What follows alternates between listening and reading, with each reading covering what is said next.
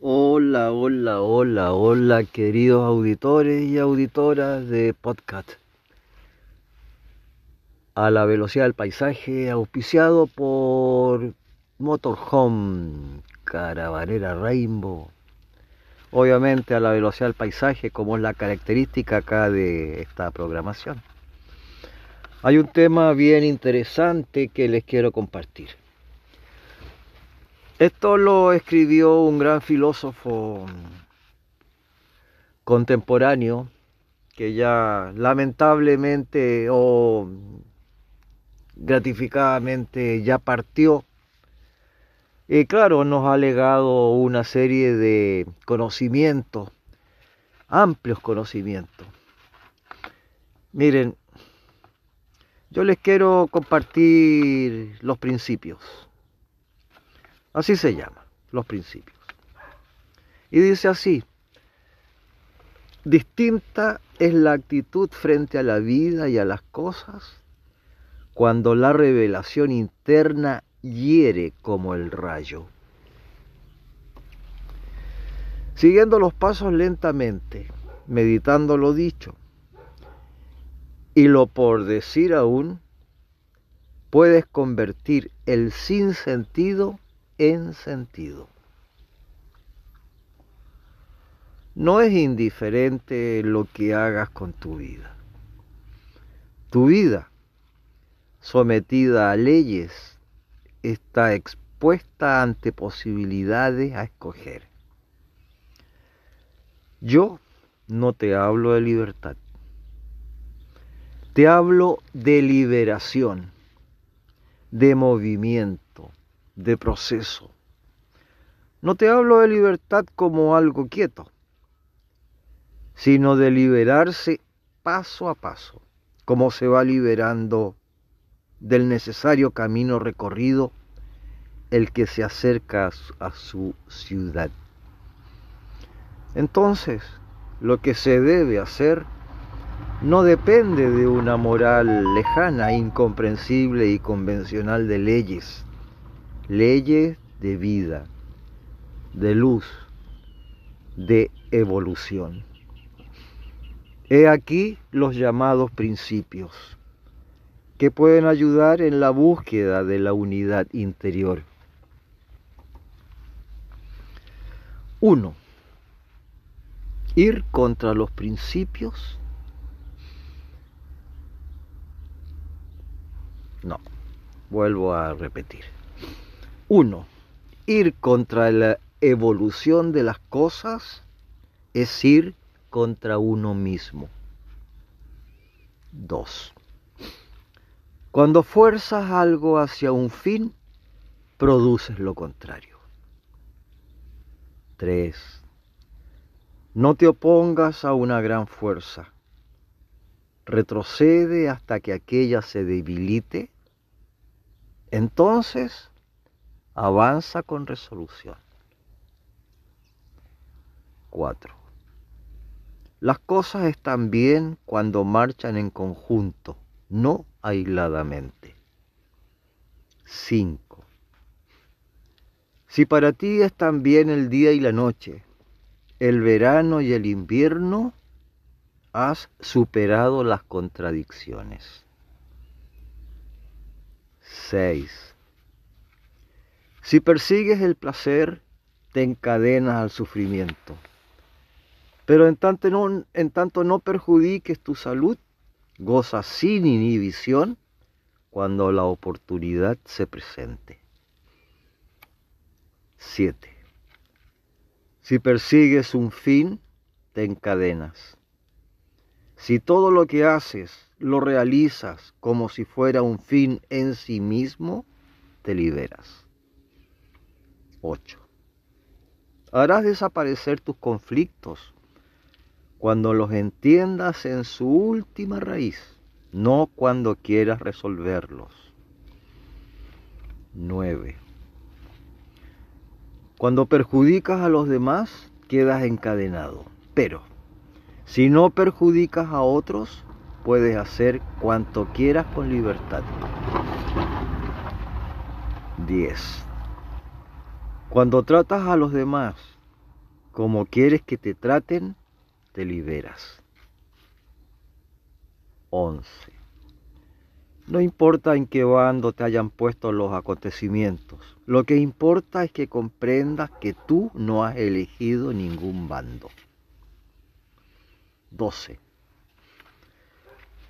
Los actos contradictorios o unitivos se acumulan en ti. Si repites tus actos de unidad interna, ya nada podrá detenerte. Serás como una fuerza de la naturaleza, cuando a su paso no encuentra resistencia. Aprende a distinguir aquello que es dificultad, problema, inconveniente, de esto que es contradicción. Si aquellos te mueven o te incitan, ésta te inmoviliza en círculo cerrado.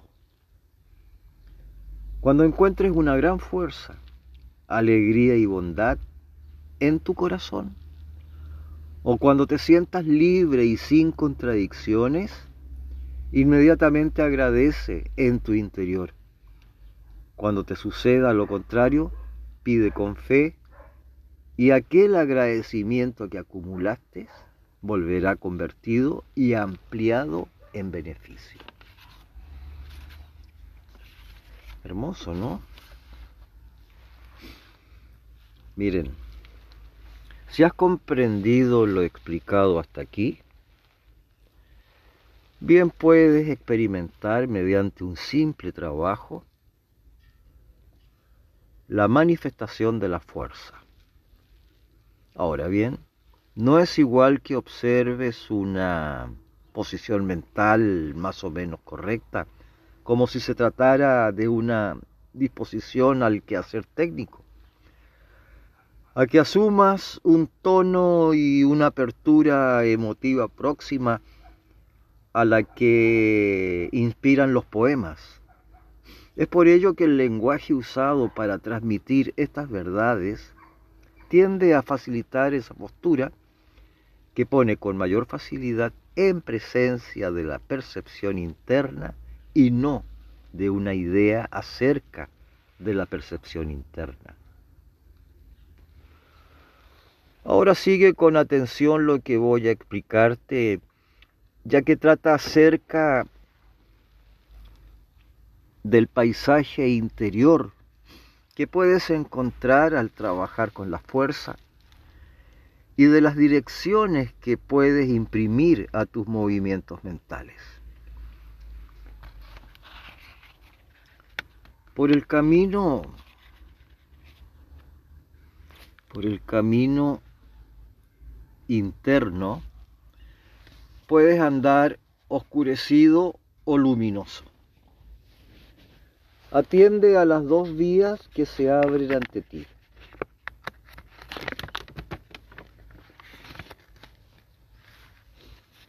Si dejas que tu ser se lance hacia regiones oscuras, tu cuerpo gana la batalla y él domina. Entonces, brotarán sensaciones y apariencias de espíritus, de fuerzas, de recuerdos. Por allí se desciende más y más. Allí están el odio, la venganza, la extrañeza, la posesión, los celos, el deseo de permanecer. Si desciendes más aún, te invadirá la frustración, el resentimiento y todos aquellos ensueños y deseos que han provocado ruina y muerte a la humanidad. Si impulsas a tu ser en dirección luminosa, encontrarás resistencia y fatiga a cada paso. Esta fatiga del ascenso tiene culpables. Tu vida pesa, tus recuerdos pesan, tus acciones anteriores impiden el ascenso. Esta escalada es difícil por acción de tu cuerpo que tiende a dominar. En los pasos del ascenso se encuentran regiones extrañas de colores puros y de sonidos no conocidos. No huyas de la purificación que actúa como el fuego y que horroriza con sus fantasmas. Rechaza el sobresalto y el descorazonamiento. Rechaza el deseo de huir hacia regiones bajas y oscuras. Rechaza el apego a los recuerdos. Queda en libertad interior con inferencia hacia el ensueño del paisaje, con resolución en el ascenso.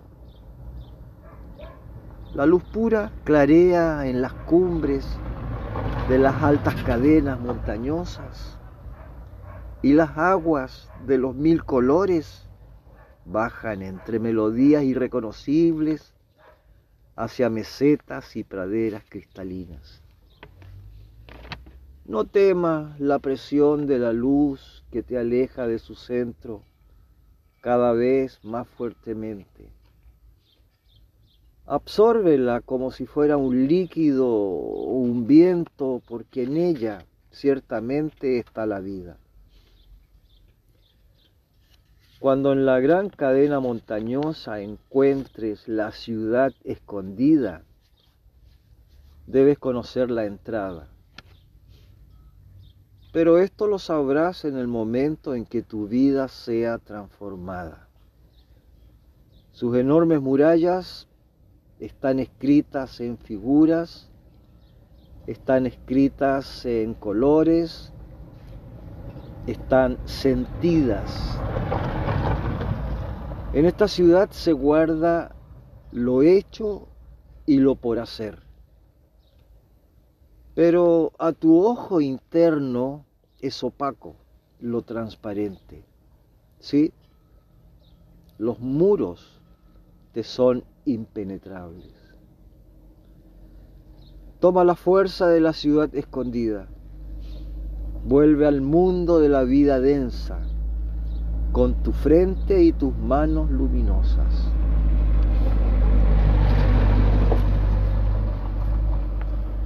Ahora, en este hermoso texto que tengo del negro Alberto Cobo, conocidamente universalmente como Silo, les voy a compartir, les voy a compartir todo el, esta enseñanza. Así que ármense de paciencia. No es tan largo, pero tampoco es corto. Pero es muy interesante. Yo creo que les va a ser muy útil sobre todo a los psicólogos, a los sociólogos, a los místicos, a las místicas, a, los angélicos, angelizados, luminosos, divinos, todas las huestes que se presentan en las redes sociales de manera pero espectacular, a lo humano y a lo divino, como decía Violeta Parra les va a servir muchísimo, muchísimo esto. En el capítulo 15 dice la experiencia de paz y el pasaje de la fuerza. Relaja plenamente tu cuerpo y aquieta la mente. Entonces imagina una esfera transparente y luminosa que bajando hacia ti termina por alojarse en tu corazón. Reconocerás al momento que la esfera deja de aparecerse como imagen para transformarse en sensación dentro del pecho. Observa cómo la sensación de la esfera se expande lentamente desde tu corazón hacia afuera del cuerpo. Al tiempo que tu respiración se hace más amplia y profunda. Al llegar la sensación a los límites del cuerpo, puedes detener allí toda operación y registrar la experiencia de paz interior. En ella puedes permanecer el tiempo que te parezca adecuado, entonces a retroceder esa expansión anterior, llegando como al comienzo al corazón, para desprenderte de tu esfera y concluir el ejercicio calmo y reconfortado, y a este trabajo se le llama experiencia de paz. Pero, en cambio, si quisieras experimentar el pasaje de la fuerza, en lugar de retroceder en la expansión, deberías aumentarla, dejando que tus emociones y todo tu ser la sigan. No trates de poner tu atención en la respiración, deja que ella actúe por sí sola mientras sigues la expansión fuera de tu cuerpo. Debo repetirte esto. Tu atención en tales momentos debe estar en la sensación de la esfera que se expande. Si no puedes lograr esto, conviene que te detengas y lo intentes en otra oportunidad. De todas maneras, si no produces el pasaje, podrás experimentar una interesante sensación de paz.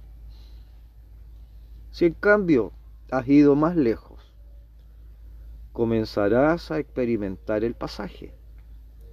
Desde tus manos y otras zonas del cuerpo te llegará un tono de sensación diferente al habitual. Luego, percibirás ondulaciones progresivas y al poco tiempo brotarán con vigor imágenes y emociones. Deja entonces que se produzca el pasaje. Al recibir la fuerza, percibirás la luz o extraños sonidos dependientes de tu particular modo de representación habitual. En todo caso, importante será la experimentación de la ampliación de la conciencia, uno de cuyos indicadores deberá ser una mayor lucidez y disposición para comprender lo que ocurre. Cuando lo desees, puedes terminar con ese singular estado. Si es que antes no fue diluyéndose por el simple transcurrir imaginando o sintiendo que la esfera se contrae y luego sale de ti del modo en que había llegado al comenzar con todo aquello. Interesa comprender que numerosos estados alterados de conciencia han sido y son logrados casi siempre poniendo en marcha mecanismos similares a los descritos desde luego que revestidos de extraños rituales o a veces reforzados por prácticas de agotamiento, desenfreno motriz, repetición de posturas que en todos los casos alteran la respiración y distorsionan la sensación general del intracuerpo. Debes reconocer en ese campo a la hipnosis, la mediunidad y también la acción de droga que, actuando por otra vía, produce similares alteraciones. Y, por cierto, todos los casos mencionados tienen por signo el no control y el desconocimiento de lo que ocurre. Desconfía de tales manifestaciones y considéralas como simples trances por los que han pasado los ignorantes, los experimentadores y aún los santos, según cuentan las leyendas. Si has trabajado observando lo recomendado, puede suceder, no obstante, que no hayas logrado el pasaje ello no puede convertirse en foco de preocupación, sino en indicador de falta de soltura interior, lo que podría reflejar mucha tensión problemas en la dinámica de imagen y, en suma, fragmentación en el comportamiento emotivo, cosa que, por otra parte, estará presente en la vida cotidiana. Entonces, si has experimentado el pasaje de la fuerza, que ya he, mencionado, podrás comprender cómo basándose en fenómenos similares, pero aún sin ninguna comprensión, distintos pueblos han puesto en marcha ritos y cultos que luego se han multiplicado sin cesar. Así, cuando por experiencias antes comentadas las gentes sintieron a su cuerpo desdoblado y la experiencia de la fuerza les dio la sensación de que al ampliarse la representación, esta energía estaba afuera. Creyeron que podían proyectarla fuera de sí. La fuerza fue proyectada a otros y también a objetos particularmente aptos para recibirla y conservarla. Confío en que no será difícil entender la función que cumplieron ciertos sacramentos en distintas religiones, e igualmente el significado de lugares sagrados y de sacerdotes supuestamente cargados con la fuerza, con especiales dones. Cuando algunos objetos fueron adorados con fe en los templos y se los rodeó de ceremonia y rito, seguramente mm, devolvieron a los creyentes la energía acumulada por oración repetitiva y es una limitación al conocimiento del hecho humano el que casi siempre se haya visto estas cosas por la explicación externa según cultura, espacio, historia y tradición, cuando la experiencia interna básica es un dato esencial para entender todo esto. Este proyectar, cargar y restituir la fuerza volverá a ocuparnos más adelante pero desde ya te digo que el mismo mecanismo sigue operando aún en sociedades desacralizadas, donde los líderes y los hombres de prestigio están nimbados de una especial representación para aquel que los ve y quisiera hasta tocarlo o apoderarse de un fragmento de sus ropas o de sus utensilios. Porque toda representación de lo alto va desde el ojo hacia arriba de la línea normal de la mirada. Y altas son las personalidades que poseen la bondad, la sabiduría y la fuerza. Y en lo alto están la jerarquía y los poderes y las banderas y el Estado. Y nosotros, comunes mortales, debemos ascender en la escala social y acercarnos al poder a toda coste. Qué mal estamos manejados aún por esos mecanismos que coinciden con la eh, representación interna, con nuestra cabeza en lo alto y nuestros pies pegados a la tierra.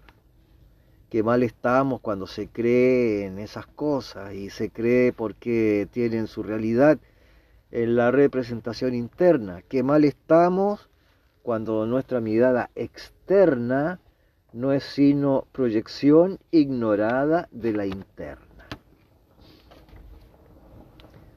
Por lo que las mayores descargas de energía se producen por actos descontrolados. Estos son la imaginación sin freno, la curiosidad sin control, la charla desmedida, la sexualidad excesiva y la percepción exagerada, el mirar, oír, gustar, etc. De manera desbordada y sin objetivo. Pero debes reconocer también que muchos proceden de ese modo, porque descargan sus tensiones que de otro modo serían dolorosas Considerando esto y viendo la función con que cumplen tales descargas, convendrás conmigo en que no es razonable reprimirlas, sino más bien ordenarlas. En cuanto a la sexualidad, debes interpretar correctamente esto. Tal función no debe ser reprimida, porque en este caso crea efectos mortificantes y contradicción interna. La sexualidad se orienta y concluye en su acto, pero no es conveniente que siga afectando la imaginación o buscando nuevo objeto de posesión de modo obsesivo. El control del sexo por una determinada moral social o religiosa sirvió a designios que nada tenían que ver con la evolución, sino más bien con lo contrario. La fuerza, la energía de la representación de la sensación del intracuerpo, se desdobló hacia lo crepuscular en las sociedades reprimidas. Y allí se multiplicaron los casos de endemoniados, brujos, sacrílegos y criminales de toda laya que gozaron con el sufrimiento y la destrucción de la vida y la belleza. En algunas tribus y civilizaciones los criminales estuvieron repartidos entre los que ajusticiaron y los ajusticiados. En otros casos se persiguió a todo lo que era ciencia y progreso porque se oponía a lo irracional, a lo crepuscular y a lo reprimido. En ciertos pueblos primitivos existe aún la represión del sexo como en otros considerados de civilización avanzada. Es evidente que en unos y otros el signo destructivo es grande, aunque en los dos casos el origen de tal situación sea distinto. Si me pides más explicaciones, te diré que el sexo es en realidad santo y es el centro desde el cual se impulsa la vida y toda creatividad así como desde allí también se impulsa toda destrucción cuando su funcionamiento no está resuelto. Jamás creas las mentiras de los envenenadores de la vida cuando se refieren al sexo como algo despreciable. Por el contrario, en él hay belleza y no en vano está relacionado con los mejores sentimientos del amor. Sé cuidadoso entonces y considéralo como una gran maravilla que debe tratarse con delicadeza, sin convertirlo en fuente de contradicción o en desintegrador de la energía vital. Te expliqué anteriormente, cuando encuentras una gran fuerza, alegría y bondad en tu corazón, o cuando te sientas libre y sin contradicciones, inmediatamente agradece en tu interior. Agradecer significa concentrar los estados de ánimo positivos asociados a una imagen, a una representación. Ese estado positivo, así ligado, permite que en situaciones desfavorables, por evocar una cosa, surja aquella que la acompaña en momentos anteriores. Como además esta carga mental puede estar elevada por repeticiones anteriores. Ella es capaz de desalojar emociones negativas que determinadas circunstancias pudiera imponer. Por todo ello, desde tu interior volverá ampliado en beneficio aquello que pidieras, siempre que hubieras acumulado en ti numerosos estados positivos. Y ya no necesito repetir que este mecanismo sirvió confusamente para cargar afuera objetos o personas o bien entidades internas que se externalizaron creyéndose que atenderían ruegos y pedidos. Bueno, sigue la enseñanza del negro cobo, pero para no ahogarlos, mis queridos auditores y auditoras, voy a llegar hasta aquí, recordándoles lo siguiente. Tomen nota. Estoy como siempre con mi consulta online vía Zoom de tarot, otorgando consejos y ayudas, y aparte la lectura completa, eh, a todo aquel que toma contacto conmigo vía WhatsApp, que es muy importante, vía WhatsApp, al más 569 862 97270. Y de ahí yo les entrego el número de cuenta para que ustedes hagan la transferencia, la consulta al estudio del tarot visionario, para que ustedes sepan, cuesta 25 mil pesos chilenos. Muy interesante y además muy excitado y porque ha habido un eco grande desde que estoy con las lecturas vía Zoom ya que pueden ver el manejo y de, esa manera es mucho más íntimo la, terapia de, revelación.